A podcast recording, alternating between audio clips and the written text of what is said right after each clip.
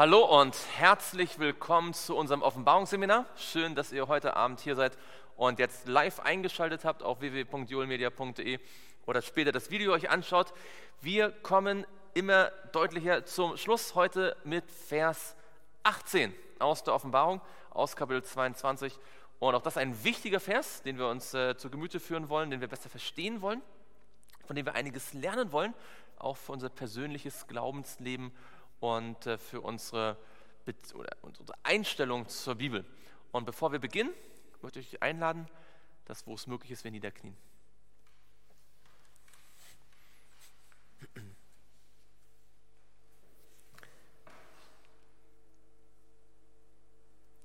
Lieber Vater im Himmel, wir möchten dir so sehr danken, dass dein Wort jeden Tag aufs Neue zu uns sprechen kann.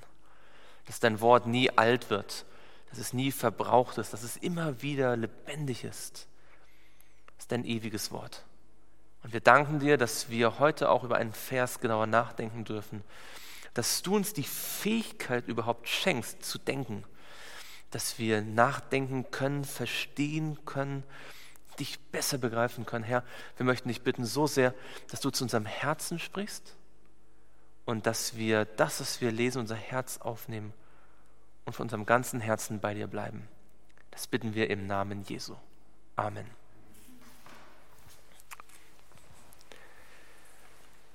Schlagt mit mir auf, Offenbarung Kapitel 22.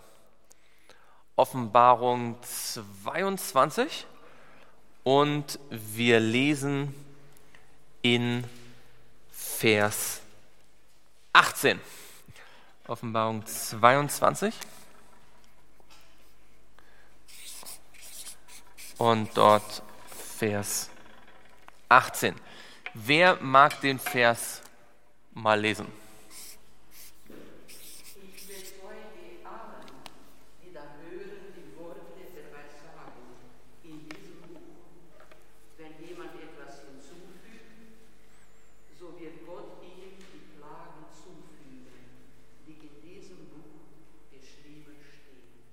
Genau.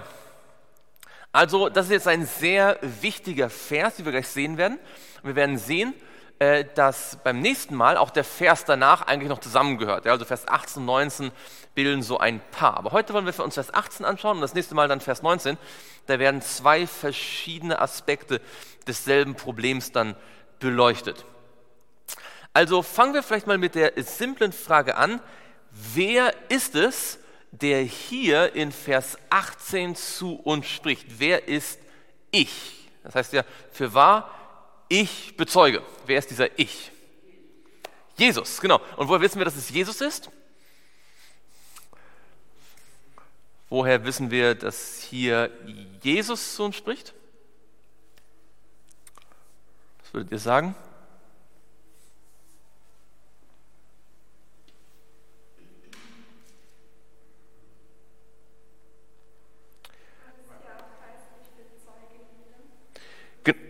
Ja? Genau, in Vers 16 haben wir schon so eine Aussage gehabt. Ich, Jesus, habe meinen Engel gesandt, um euch diese Dinge für die Gemeinden zu bezeugen. Könnt ihr euch daran erinnern? Das Zeugnis Jesu, wir haben gesehen, in Vers 16 und 17 spricht Jesus direkt. Ja? Ähm, er selbst ist ja der Autor der Offenbarung und er spricht jetzt zu uns. Das heißt, das, was wir jetzt hier lesen in Vers 18, sind Worte von Jesus. Wir sind jetzt quasi ans Ende gelangt, oder? Das Buch Offenbarung ist eigentlich zu Ende, haben wir gesehen. Wir sind schon im Epilog, wir sind schon in den Schlussworten. Und das jetzt, was jetzt kommt, ist eigentlich so eine Art Vermerk am Ende. Ja?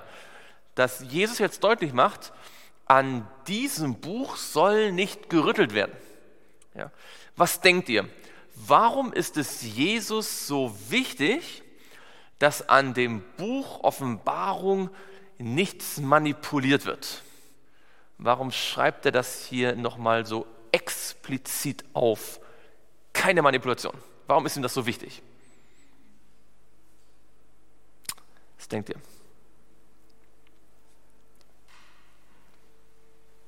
Hat jemand eine Idee? Ich meine, es steht ja nicht hinter jedem Buch der Bibel, oder? obwohl das, wie wir gleich sehen werden, ja für die ganze Bibel gilt, aber nicht hinter jedem Brief und jedem Buch steht, wehe, jemand fügt was hinzu. Ja, aber hier in der Offenbarung steht, dass wenn jemand etwas hinzufügt, ist das kein Kavaliersdelikt, sondern eine schreckliche Sache. Ja? Warum ist mir Jesus das so wichtig? Es ist seine Offenbarung, ja? Es ist seine persönliche Botschaft an die Christenheit für die kommenden Jahrhunderte. Und jede Fälschung dort hätte katastrophale Folgen. Ja? Das sehen wir einmal daran, wie wichtig für Jesus die Offenbarung ist. Ja, Jesus äh, sagt hier sehr deutlich, dass die Offenbarung so, wie sie ist, ähm, gelten soll. Also Jesus ist derjenige, der das hier bezeugt. Wir haben also Jesus als den Sprechenden. Jesus ist es also wichtig, dass das Wort Gottes so bleibt, wie es ist. Vielleicht habt ihr manchmal die Idee gehört, dass Leute sagen, naja, ähm, die da ist die Bibel und hier ist Jesus. Ja, ich folge einfach Jesus, ich glaube an Jesus, ja, ich, ich, ich fühle, dass Jesus bei mir ist. Was muss ich da groß die Bibel lesen? Ja? Aber der Jesus der Bibel, der kämpft für die Integrität der Bibel. Ja? Schaut mal mit mir in Johannes 7. In Johannes 7. In Johannes 7 und dort Vers 38. Johannes 7 und dort Vers 38, da sagt Jesus, wer an mich glaubt, wie geht's weiter? Wie die Schrift gesagt hat, von dessen Leib, aus seinem Leib werden Ströme lebendigen Wassers fließen. Jesus hat sehr deutlich gemacht, dass zwischen ihm und der Bibel kein Unterschied ist, ja, zwischen ihm und der Schrift.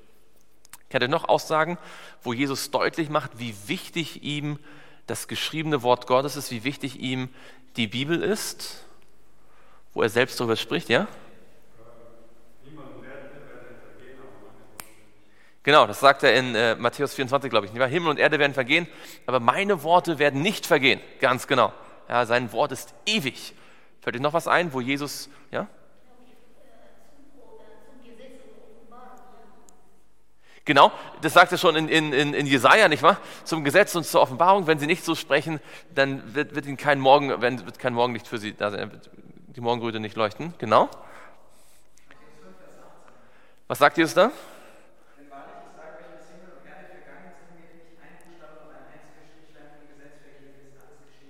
Genau, er sagt, äh, sein Wort wird ewig bleiben. Er sagt, dass nicht ein Buchstabe, ja, nicht ein kleiner Punkt ja, vom Gesetz äh, verloren gehen wird von seinem Wort, genau. Fällt dir noch aus, wo Jesus, was ein, wo Jesus über die Bibel gesprochen hat und wie wichtig die Bibel ist und Genau, in der, bei, der, bei der Versuchung, ja, als der Satan versucht in der Wüste, sagt er, denn es steht geschrieben, der Mensch lebt nicht vom Brot allein, sondern von einem jeden Wort, das aus dem Mund Gottes hervorgeht. Ja.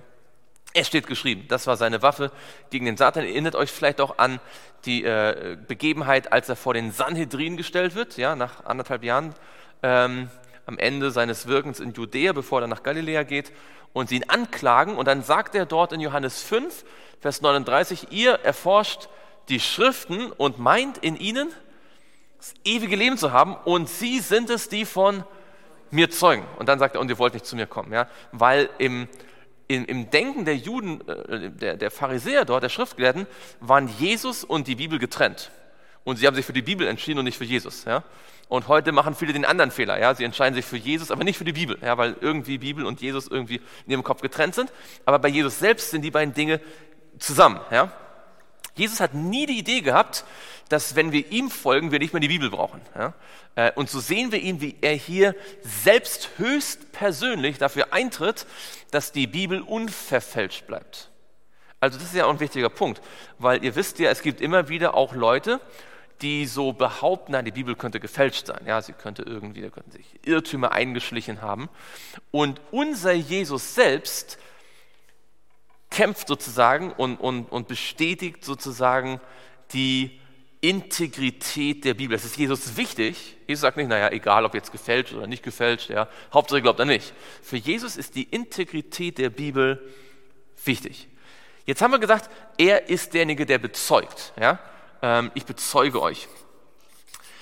Wisst ihr denn, also wenn jemand bezeugt, dann ist er was für eine Person? Ein Zeuge. An welche Gemeinde oder in welchem der sieben Sendschreiben bezeichnet sich Jesus als ein Zeuge? Welches der sieben Sendschreiben hat Jesus? Ihr wisst ja, bei jedem Sendschreiben ähm, präsentiert sich Jesus äh, mit verschiedenen Attributen und Eigenschaften, die er hat. Bei welchem Sendschreiben sagt er, dass er ein Zeuge ist? Welches Sendschreiben ist das? Beim siebten, genau, und das ist an die Gemeinde Laodicea, genau, da sagt er nämlich in Laodicea, also in der Botschaft an Laodicea, in Offenbarung 3, Vers 14, und dem Engel der Gemeinde von Laodicea schreibe, das sagt der Amen, der treue und wahrhaftige Zeuge.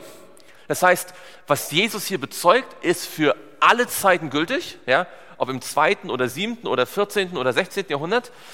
Aber gerade in der Endzeit sagt er, ich bin ein treue und wahrhaftige Zeuge. Und er sagt hier, für wahr, ich bezeuge. Man könnte sich ja fragen, okay, was bezeugt er denn? Ja, bezeugt verschiedene Dinge. Und eine Sache, die er bezeugt, ist, dass er sagt, wenn jemand von diesem Wort etwas zu diesem Wort etwas hinzufügt. Ja?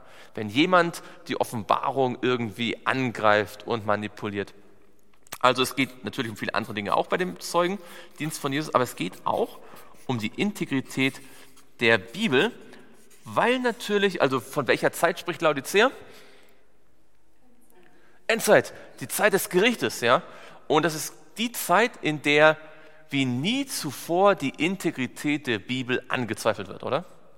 Also ich meine, dass die Bibel nicht Gottes Wort ist, das haben schon die Heiden immer geglaubt. Ja? Also zu allen Zeiten am Heiden gedacht, die Bibel ist irgendwo so ein komisches Buch oder so. Ja?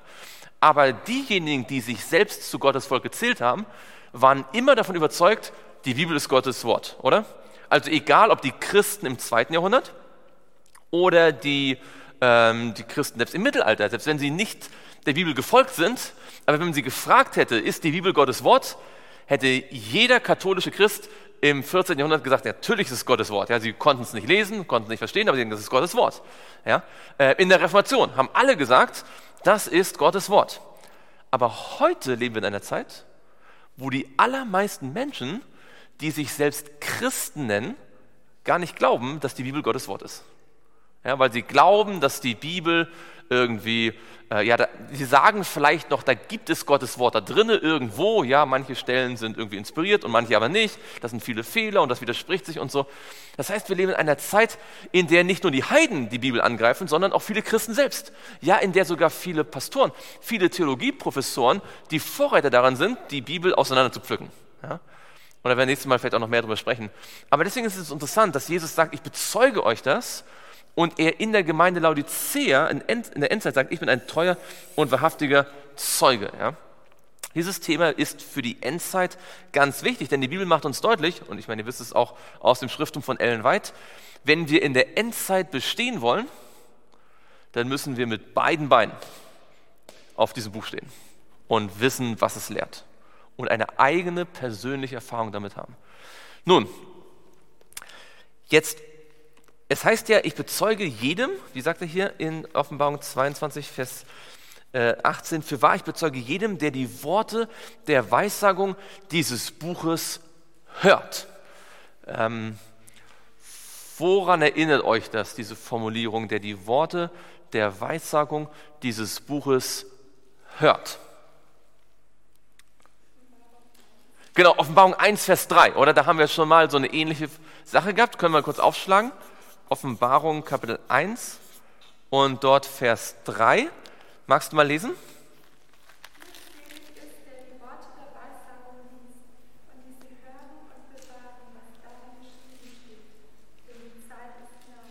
Genau, das war ja so die eigentliche grundlegende Verheißung ja, für alle, die die Offenbarung studieren. Wer es liest, der soll hören und bewahren. Und dieses Hören bedeutet nicht nur die Ohren auf, also was heißt dieses Hören eigentlich? Das heißt ja nicht nur eine Audiobibel laufen lassen, oder? Sondern gehorchen, ja, hören, gehorchen, hinhören, was der Geist den Gemeinden sagt. Ja? Man kann ja die Bibel lesen oder man kann die Bibel lesen. Ja? Man kann einfach Texte runterlesen oder man kann sich Gedanken machen, was will Gott mir sagen. Und das ist, was Jesus hier, hier sagt. Ja? Ähm, da bezieht er sich hier auch auf diesen Vers, die diese Worte der Weissagung hören. Jetzt diese Idee, nichts hinzuzufügen, die kommt ja aus dem Alten Testament, wie so vieles in Offenbarung. Ja? Woher stammt diese Idee? Man da, und da gibt es eine andere Stelle schon in der Bibel im Alten Testament, wo gesagt wird, ihr dürft nichts hinzufügen zu diesem Wort und auch nichts wegnehmen. Fällt euch da eine Stelle ein, wo gesagt wird im Alten Testament, zu diesen Worten dürft ihr nichts hinzufügen. Hm? Mose sagt das, genau. Und äh, Mose hat, äh, wie viele Bücher hat Mose geschrieben? Naja, also sechs, nicht wahr? Fünf, die fünf Bücher Mose plus Hiob und vielleicht noch den einen oder anderen Psalm. aber, aber wir sprechen von den fünf Büchern Mose jetzt hier. Genau, und zwar ist es in fünfte Mose. In äh, fünfte Mose und dort lesen wir mal Kapitel 4. Fünfte Mose, Kapitel 4 und wir lesen mal Vers 1 und 2. 5. Mose, Kapitel 4, Vers 1 und 2. Wer das hat, darf gerne lesen.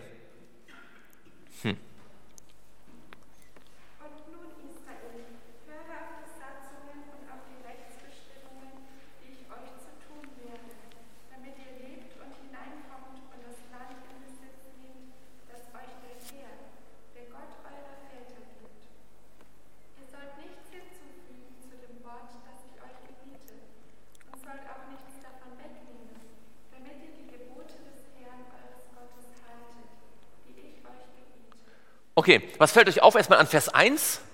So was aufgefallen in Vers 1? Höre Israel, ja genau. Das kommt in Kapitel 5 noch, in Kapitel 6. Höre Israel, wer die Worte der Weissagung hört. Ja, da haben wir eine Parallele zu diesem Hören. Genau. Und worum geht es jetzt hier in 5. Mose 4? Was, was sollen die Israeliten hören? Was sollen sie hören? Sie sollen das Gesetz hören. Und zwar also erstmal meint Gesetz was? Die zehn Gebote, die werden ja auch wiederholt in 5. Mose. Ja? Aber 5. Mose besteht nicht nur aus den zehn Geboten, oder? Was kommt noch dazu?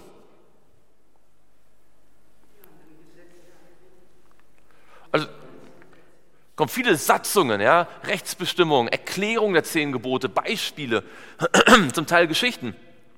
Und alles, was hier steht in diesem Buch, sagt er, die ich euch zu tun lehre. Also sie sollen das dann tun, sie sollen gehorsam sein. Und warum sollen sie gehorsam sein? Was, ist die, was wäre die Folge davon, wenn sie das Buch 5. Mose umsetzen? Genau, und zwar in welchem Land? Im Land Kanaan, das Land, das ihr jetzt, oder, und, also damit sie lange leben, genau, und könnt ihr sehen, und das Land in Besitz nehmt. Das heißt, was Mose hier sagt ist, höre, ja, hier gibt es eine Botschaft, ja. Diese Botschaft besteht aus äh, 5. Mose 1, 2, 3, 4, also die ganzen Kapitel von 5. Mose. Wenn ihr sie hört, dann werden zwei Dinge passieren. Ihr werdet lange leben und ihr werdet Kanaan erobern. Wird Kanaan erobern. Wann hat Mose das Buch 5. Mose geschrieben? Zu welcher Zeit ist das entstanden? Kurz vor der Eroberung Kanaans, oder? Man könnte sagen, es entstand in der Endzeit der Wüstenwanderung. Ja? Es war für den letzten Abschnitt gedacht. Und mit dieser Botschaft gibt es langes Leben und man kann das Land erobern. Jetzt wissen wir, die Wüstenwanderung ist ja ein Typos, worauf? Also die ganze Wüstenwanderung und die Eroberung von Kanan ist ein Typos, ein Gleichnis, wofür? Ja, also die Erlösung von der Sünde, von Ägypten. Und wohin will uns Gott führen? Ins himmlische Kanan. Er will uns zwei Dinge geben, nämlich langes Leben. Wie nennt man das? Ewiges Leben, genau. Er will uns ewiges Leben geben, also sehr langes Leben, ja. So lange, dass es gar nicht mehr aufhört. Ewiges Leben. Und er will uns das himmlische Kanan geben.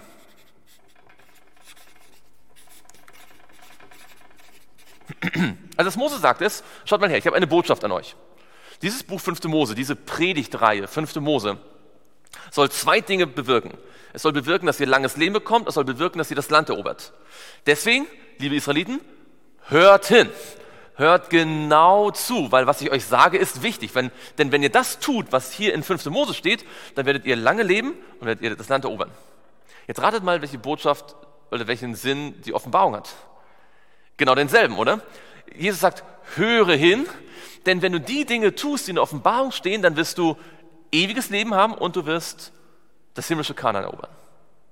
Und deswegen steht in Vers 2, weil diese Botschaft so wichtig ist, weil 5. Mose nicht einfach nur dazu da ist, nochmal was zu wiederholen, ja, weil es noch irgendwie, also, sondern weil es so wichtig ist, deswegen sagt er in Vers 2, ihr sollt nichts hinzufügen zu dem Wort, das ich euch gebiete, und sollt euch nichts davon wegnehmen.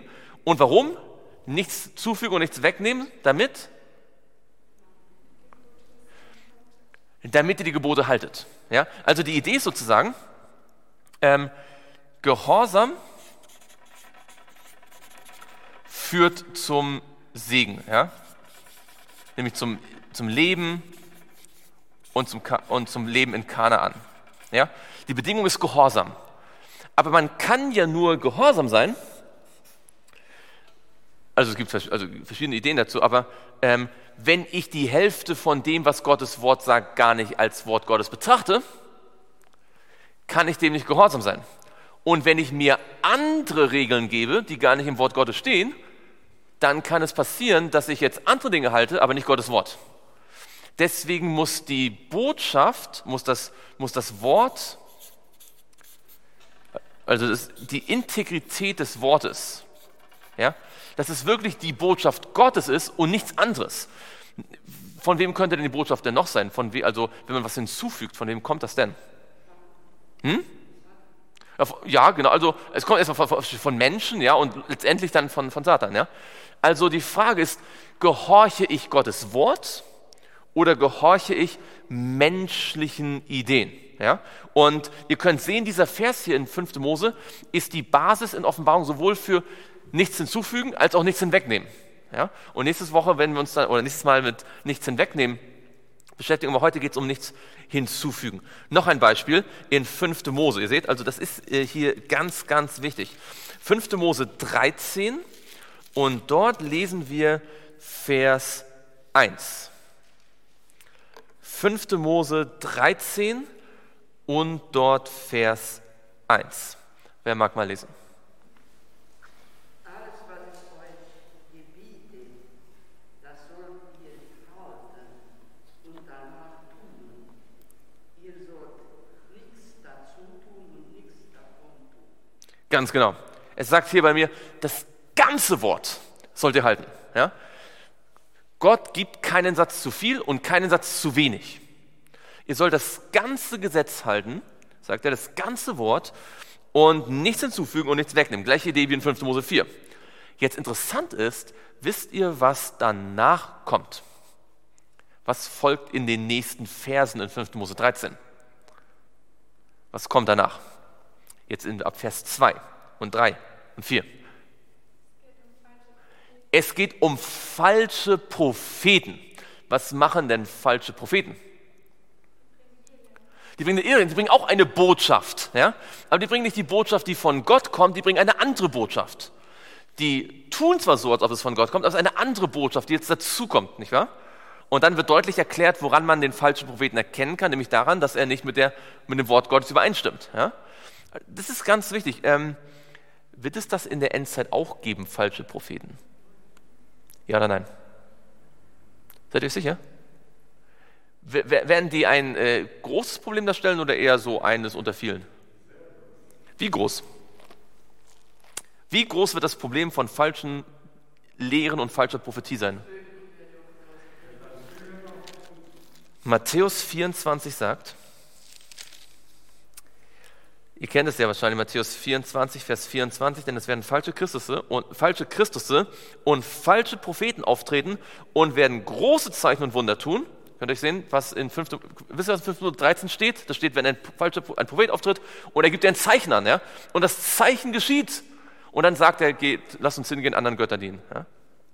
Sie werden große Zeichen und Wunder tun, um, wenn möglich, auch die Auserwählten zu verführen.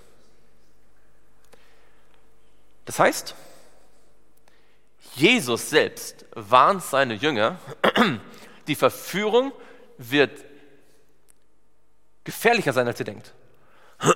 Sie wird so nah an der Wahrheit sein, dass möglicherweise sogar Menschen, die Gott kennen und das Wort Gottes kennen, verführt werden können. Was ist der einzige Schutz dagegen? Und zwar wie das Wort Gottes. Reicht es zu sagen, okay, ich glaube, dass das das Wort Gottes ist? Was haben wir gelesen in 5. Mose 13? Wie, wonach sollen wir leben? Das ganze Wort und zwar nur das Wort. Keine extra Meinung dazu. Ja, wie hat das der Martin Luther ausgedrückt? Sola Scriptura. Allein die Schrift. Und dann gibt es das andere Prinzip, das wird dann nächste Woche uns beschäftigen oder nächstes Mal. Tota Scriptura, das heißt die ganze Schrift, ja, nicht nur Teile und ja, aber Sola Scriptura und Tota Scriptura, allein die Schrift, aber die ganze Schrift. Nichts hinzufügen, nichts wegnehmen. Ihr werdet ja sagen, aber das ist doch total selbstverständlich klar.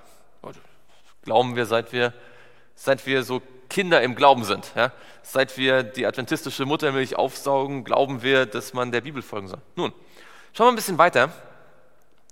Und zwar in Sprüche 30, Vers 5 und 6. Sprüche 30, Vers 5 und 6. Sprüche 30, Vers 5 und 6. Wer mag mal lesen?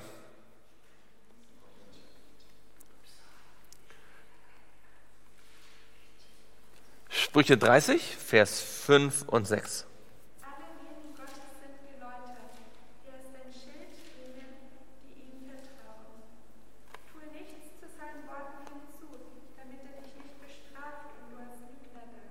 Okay, ein interessant, ganz interessanter Abschnitt. Also erstmal steht hier, alle Reden Gottes sind was?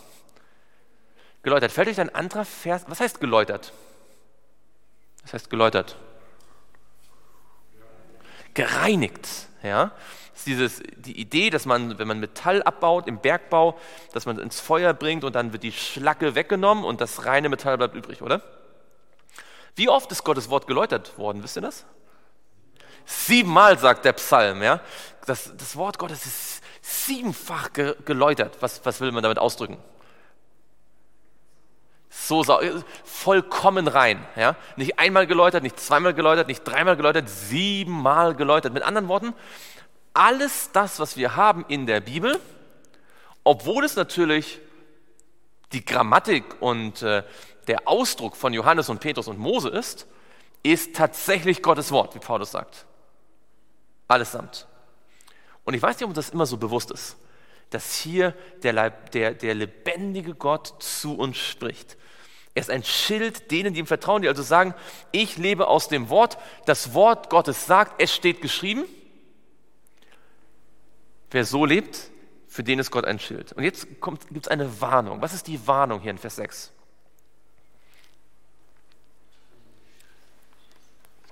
Was ist die Warnung? nichts hinzufügen. Wann kommen denn Menschen auf die Idee, habt ihr schon mal jemanden getroffen, der sagt, also ich schreibe heute den dritten Petrusbrief. Ich schreibe einfach jetzt den dritten Petrusbrief. Oder ich, äh, ich formuliere jetzt noch ein, einen Römer 2, zweiten Römerbrief, ja, und schreibt den ab und das machen die meisten, also es gibt vielleicht ein paar Verrückte, ja, die das machen, aber nicht viele. Worin besteht denn die Gefahr, dem Wort Gottes etwas hinzuzufügen? Also, haben wir schon mal dieses, die Versuchung gehabt? Oder bezieht sich das nur auf irgendwelche Irrlehrer, die völlig durchgeknallt sind? Worin, worin könnte die Gefahr stehen, dem Wort Gottes etwas hinzuzufügen? Kennt, kennt ihr Leute in der Bibel, die dem Wort Gottes etwas hinzugefügt haben, und zwar aus scheinbar bester Absicht? Hm? Die?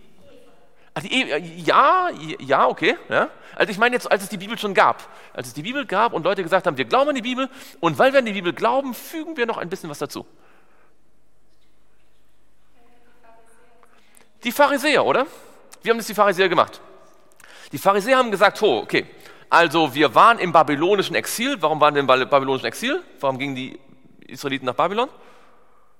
Wegen dem Götzendienst, oder? Sie haben Götzendienst äh, getan, sie haben den Sabbat gebrochen, sie haben die Gebote Gottes gebrochen. Nach dem Exil waren sie vom Götzendienst geheilt. Und sie haben gesagt, okay, warum ist das passiert? Wie konnte es so weit kommen? Das wollen wir nie wieder erleben, oder? Wir wollen sicherstellen, dass wir die zehn Gebote halten. Was haben sie gemacht? Sie haben noch ein bisschen die Stellschraube weitergezogen und noch ein bisschen extra Gebote gegeben. Und zwar warum? Weil sie dachten, dann können wir auf jeden Fall sicher sein, dass wir die zehn Gebote wirklich halten. Also zum Beispiel, das vierte Gebot sagt, gedenke des Sabbattages, dass du ihn heiligst, nicht wahr? Sechs Tage sollst du arbeiten und alle deine Werke tun, aber der siebte Tag ist der Sabbat des Herrn, deines Gottes, da sollst du kein Werk tun. Was haben sie jetzt gesagt? Okay, dann sollten wir vielleicht noch extra die Regel aufstellen, man darf nur so und so viele Meter gehen, oder? Man darf nur das und das machen und jenes und haben so viele Regeln aufgestellt. Und die Menschen haben das dann beachtet, als ob es Gottes Wort wäre. Kann uns das auch passieren? Dass wir Dinge glauben, tun, anderen sogar beibringen, die nichts anderes sind als fromme adventistische Tradition, die gar nicht aus dem Wort Gottes selbst stammt. Wäre das möglich? Ja? Und äh, also müssen jetzt ja nicht, nicht, nicht groß Beispiele aufzählen, aber vielleicht kann sich jeder selbst mal fragen, ist eigentlich das, was ich so für wahr halte, kommt das wirklich aus der Bibel? Oder ist das nur so meine Idee, die ich so dazu habe? Kann ich zu dem, was ich glaube und tue und anderen sage, auch ein so steht geschrieben sagen. Wisst ihr, was ich meine? Das ist ein ganz, ganz wichtiger Punkt. Ich gebe mal ein Beispiel, ja, das äh, manchmal äh, diskutiert wird. Nur ein Beispiel, okay? Ähm, ihr wisst ja, das Abendmahl. Ja? Was sagt die Bibel über das Abendmahl? Wer darf am Abendmahl teilnehmen? Das ist nur ein Beispiel, okay, ganz viele andere Beispiele. Aber wer darf am, am, am Abendmahl teilnehmen? Die einen Bund mit Gott geschlossen haben, die dürfen auch die teilnehmen, die nicht getauft sind, nach dem Wort Gottes.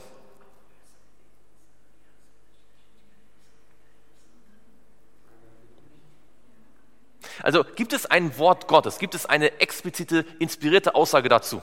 Ja oder nein? Weiß, jemand von euch? Ellen White ist absolut sonnenklar. Sie sagt, auch jemand, der nicht adventistisch getauft ist, darf am Abendmahl teilnehmen. Ist eine, eine offene Sache.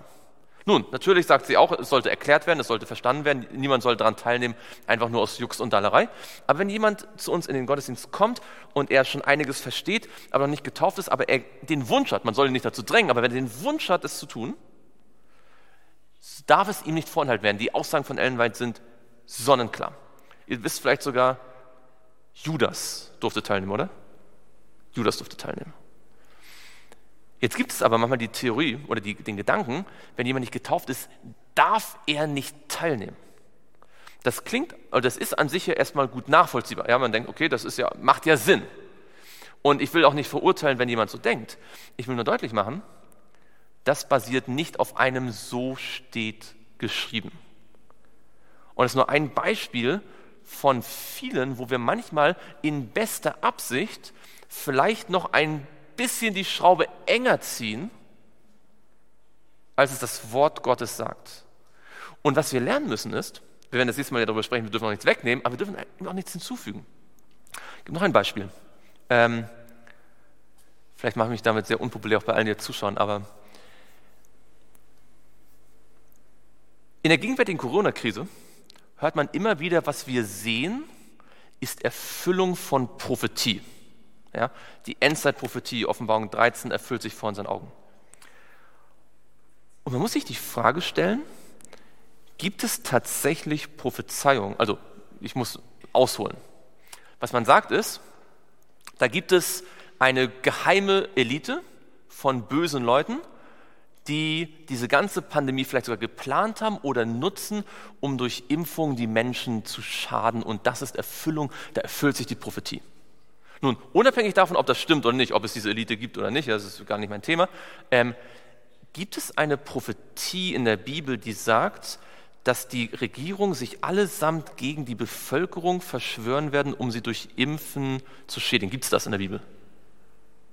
Gibt es eine biblische Prophezeiung? Gibt es da einen, so spricht der Herr dafür? Nein. Jetzt, wenn wir aber sagen, das ist alles biblische Prophetie, das erfüllt sich vor unseren Augen, erwecken wir einen Eindruck, der nicht mit dem Wort Gottes übereinstimmt. Und wisst ihr, was das Problem ist?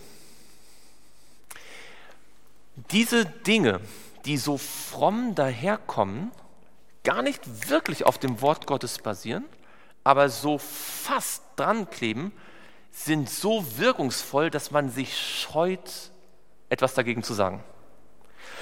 Die, die Lehren der Pharisäer waren so überzeugend, dass die Jünger selbst sich oft gefragt haben, ob es nicht besser wäre, auch ein bisschen da, da mitzumachen.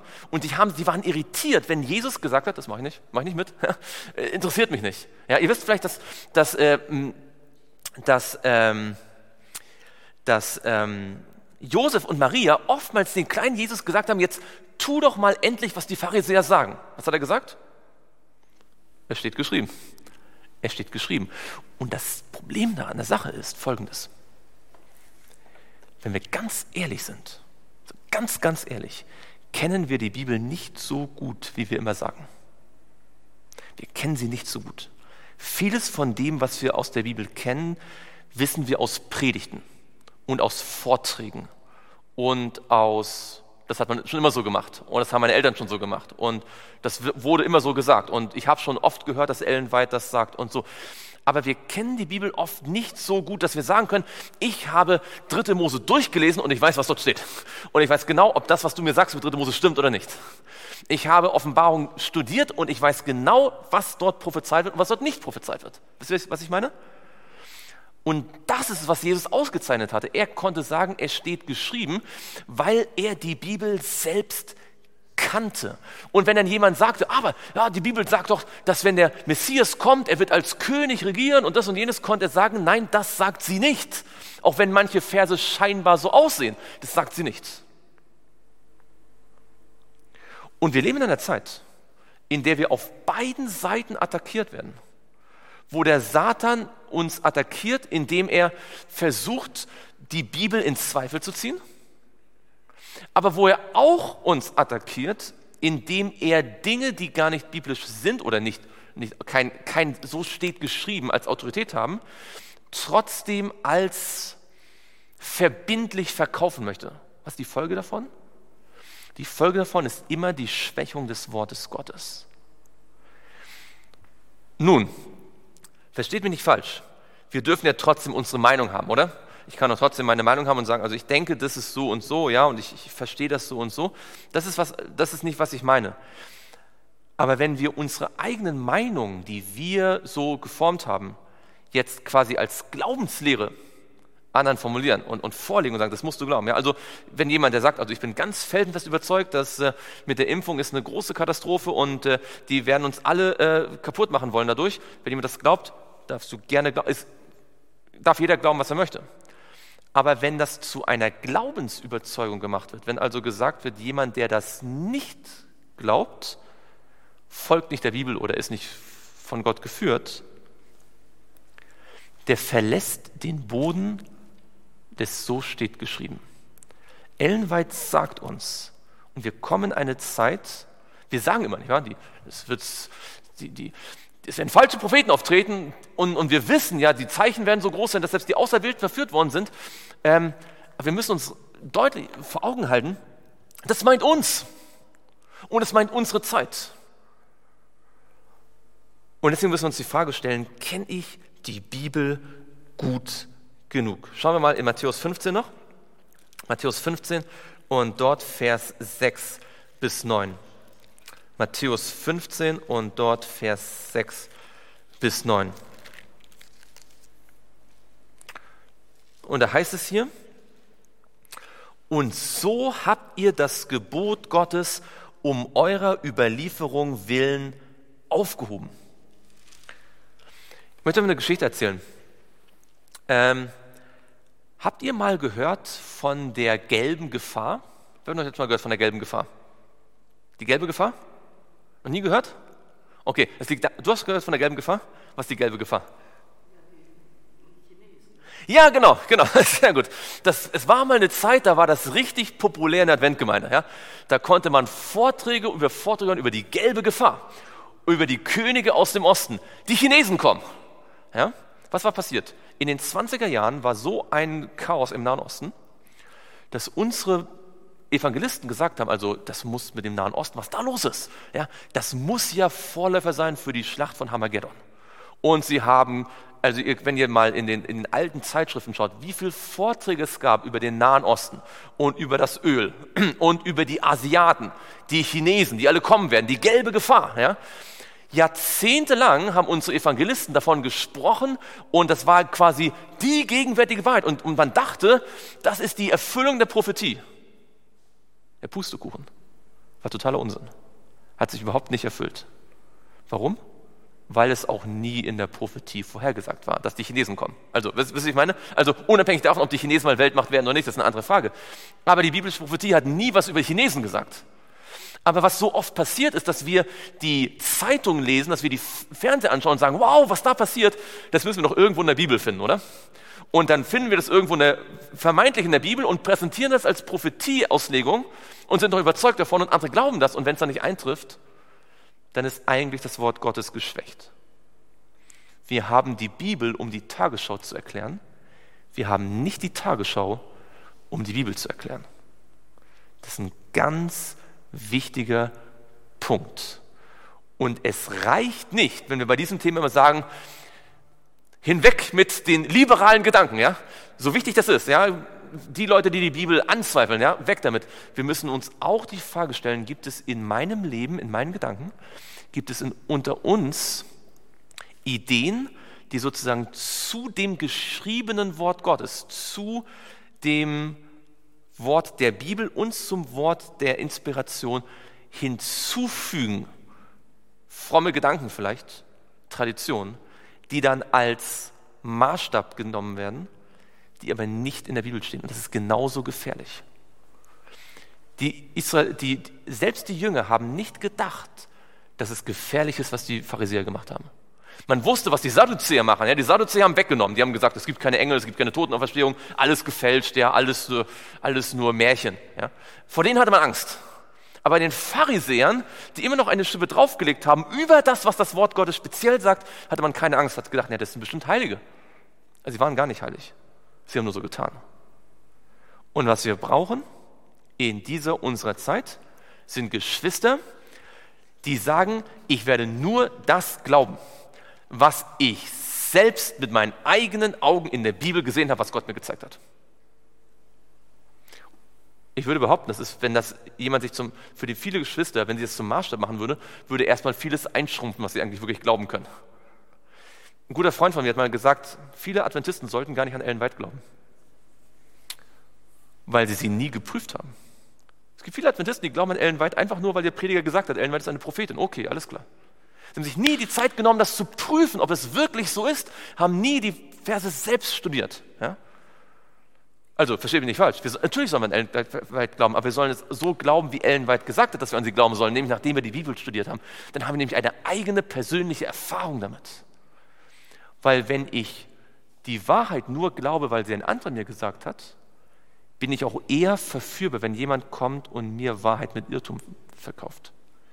Kennt ihr eine Gruppe von Menschen, die gesagt haben, als Paulus gepredigt hat, hm, interessante Predigt, jetzt gehen wir nach Hause und schauen, ob es stimmt. Die Bereaner. Jetzt ganz ehrlich, wie oft machen wir das? Dass wir nach, am Sabbatnachmittag nach Hause gehen und sagen, das war eine tolle Predigt, jetzt schaue ich mal, ob das wirklich stimmt.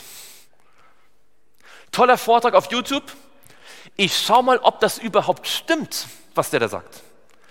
Ist das das Wort Gottes oder sind das nur menschliche Spekulationen? Wenn es menschliche Spekulationen sind, kann es ja wahr oder falsch sein, ist ja, aber dann ist es irrelevant jetzt für meinen Glauben.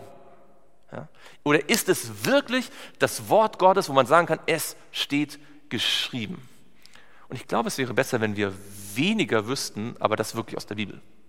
Wir neigen dazu, immer alles Mögliche wissen zu wollen. Hier noch eine Information und da noch eine und das noch und da wollen wir noch was und hier ist eine Spekulation. Das könnte ja sein und das passt auch ganz gut, ja. Dann pusteln wir uns irgendwas zusammen und wir haben nie uns die Zeit genommen, mal anzuschauen, ob wir Daniel 2 und Daniel 7 und Daniel 8 und Daniel 9 richtig verstanden haben.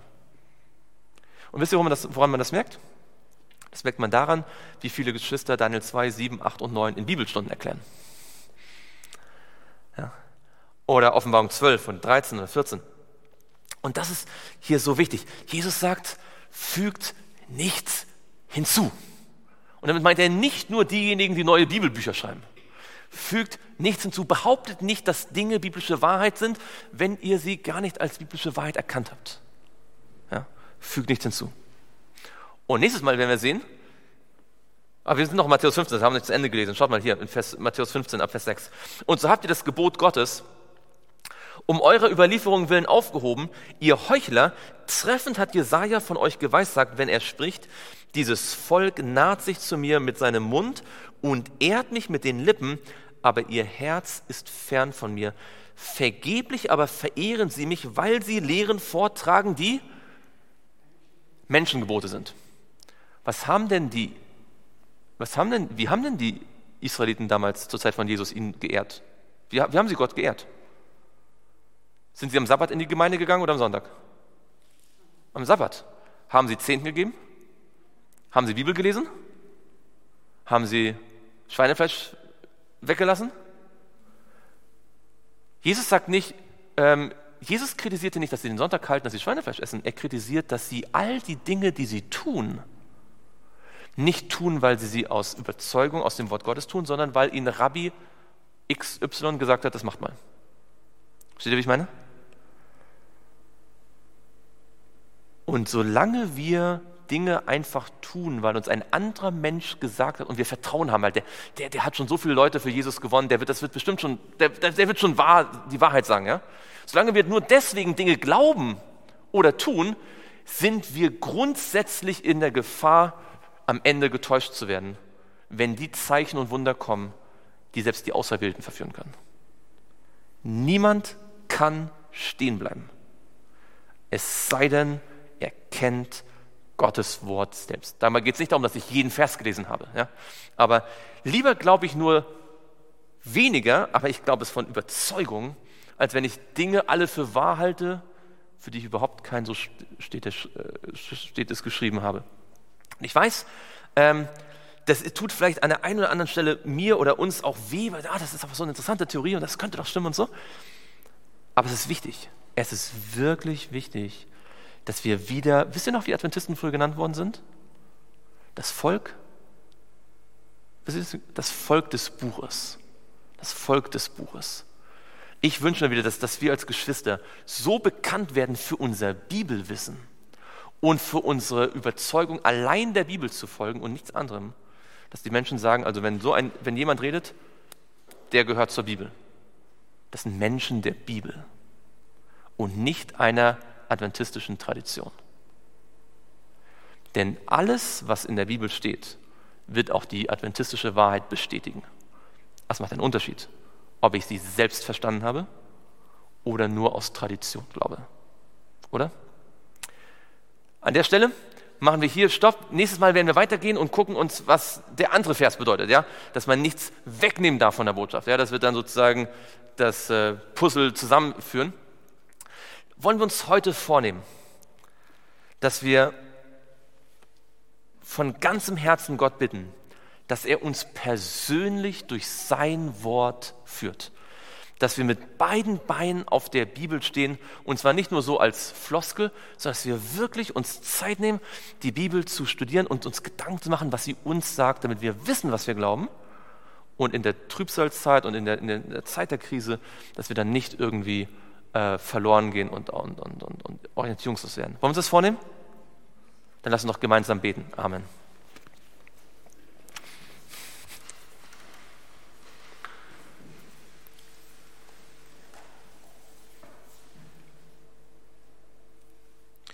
Lieber Vater im Himmel, wir möchten dir von Herzen Dank sagen, dass wir dein Wort haben und dein Wort ist klar und deutlich. Aber oft verstehen wir es nicht so gut, weil wir uns nicht die Zeit nehmen und weil vielleicht Sünde uns wegdrängt von dir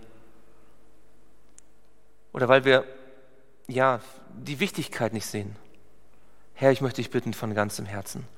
In dieser Zeit, in der Verführung von allen Seiten auf dein Volk einströmt, möchte ich dich bitten für jeden einzelnen von uns, dass du uns fest an deiner Hand hältst und dass wir nur das glauben, was wir selbst persönlich in deinem Wort entdeckt und verstanden haben und erlebt haben und daran festhalten, weil du es sagst. Herr, vergib uns, dass wir zu viel in unserem Leben, jeder einzelne, ich und alle, die wir hier sind, zuschauen, zu viel uns von anderen Menschen abhängig gemacht haben. Aber du sagst, verflucht ist derjenige, der sein, sein, der menschlichen Arm zu seinem, oder, oder Fleisch zu seinem Arm macht. Herr, vergib uns, dass wir zu sehr auf uns selbst und auf Menschen schauen und gib, dass wir wieder zu echten, zu einem echten Volk des Buches werden, zu echten Beruanern, die egal wer spricht und wer predigt, die Frage stellen, was steht geschrieben? Das bitten wir im Namen Jesu. Amen.